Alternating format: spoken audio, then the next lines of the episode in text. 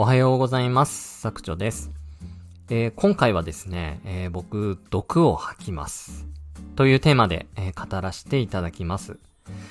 えっ、と、どういう話をするかというと、えコンサルとかサポートで稼いでる人に対してちょっと毒を吐きます。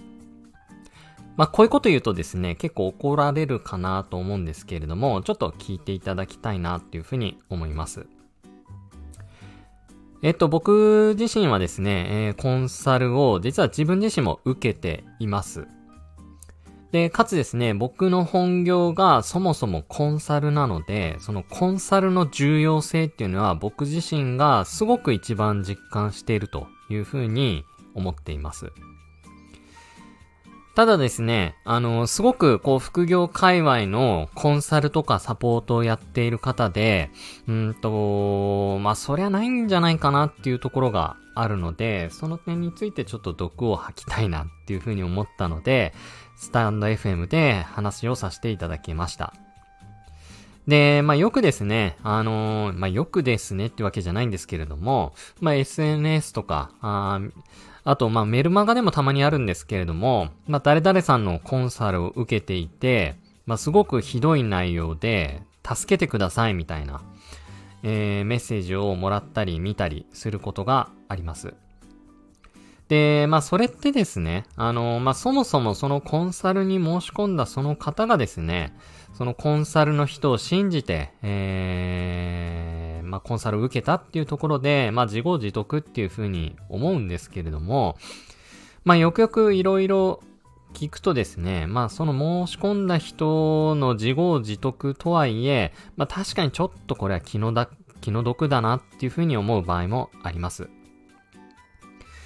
まあ、特にですね、やっぱり稼ぐ系はそういうの多いですよね。あのー、実際にすごくいい、なんでしょうね、セールスレターとか LP 作って、まあ、いかにもこう実力ある風に見せかけてですね、あのー、振る舞って、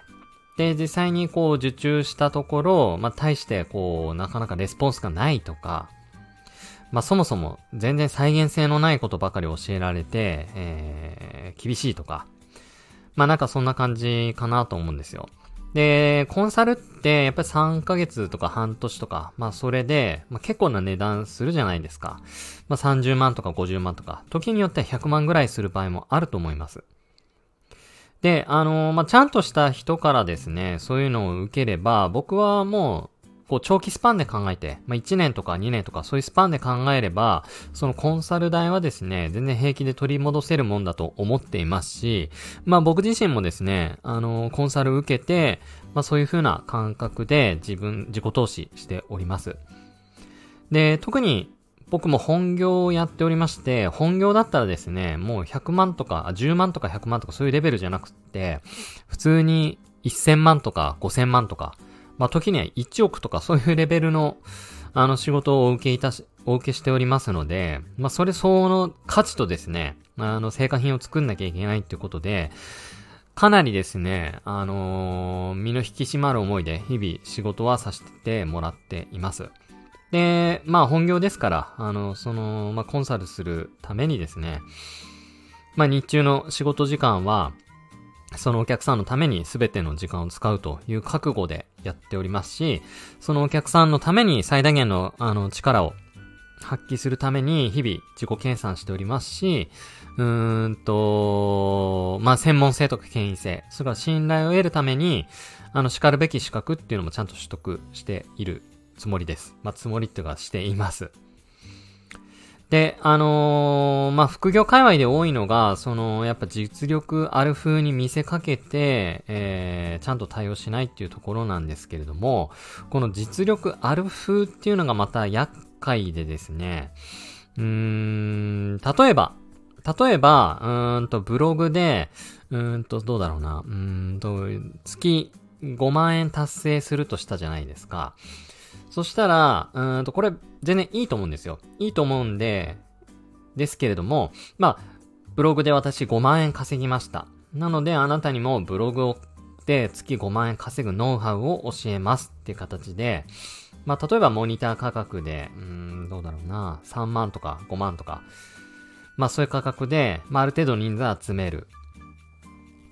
で、あのー、まあ、自分で5万、月5万稼いだノウハウをですね、そのコンサルをやりつつ、まあ、伝えていく。まあ、それはすごくいいと思うんですよ。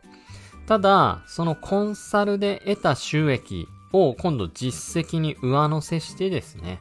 えー、月、うん、例えば50万稼いでますとか、それを言うのはちょっと僕違うんじゃないかなっていうふうに思ってんですよね。あの、あくまでもその方にはブログで月5万円稼ぐっていう実績しかなくって、月収50万円達成したのは、そのコンサルを受けてくださった方から、えー、お金をいただいた。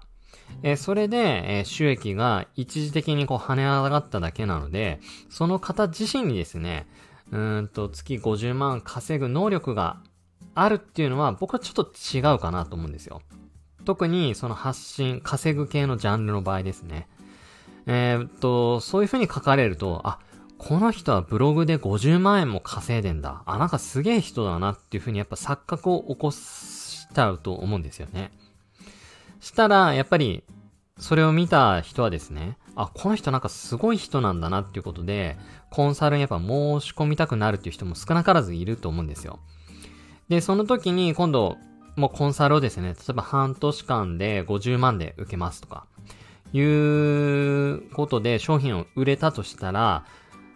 さらにですね、実績として月100万円達成しましたっていう風に言えると思う、言えちゃうと思うんですよ。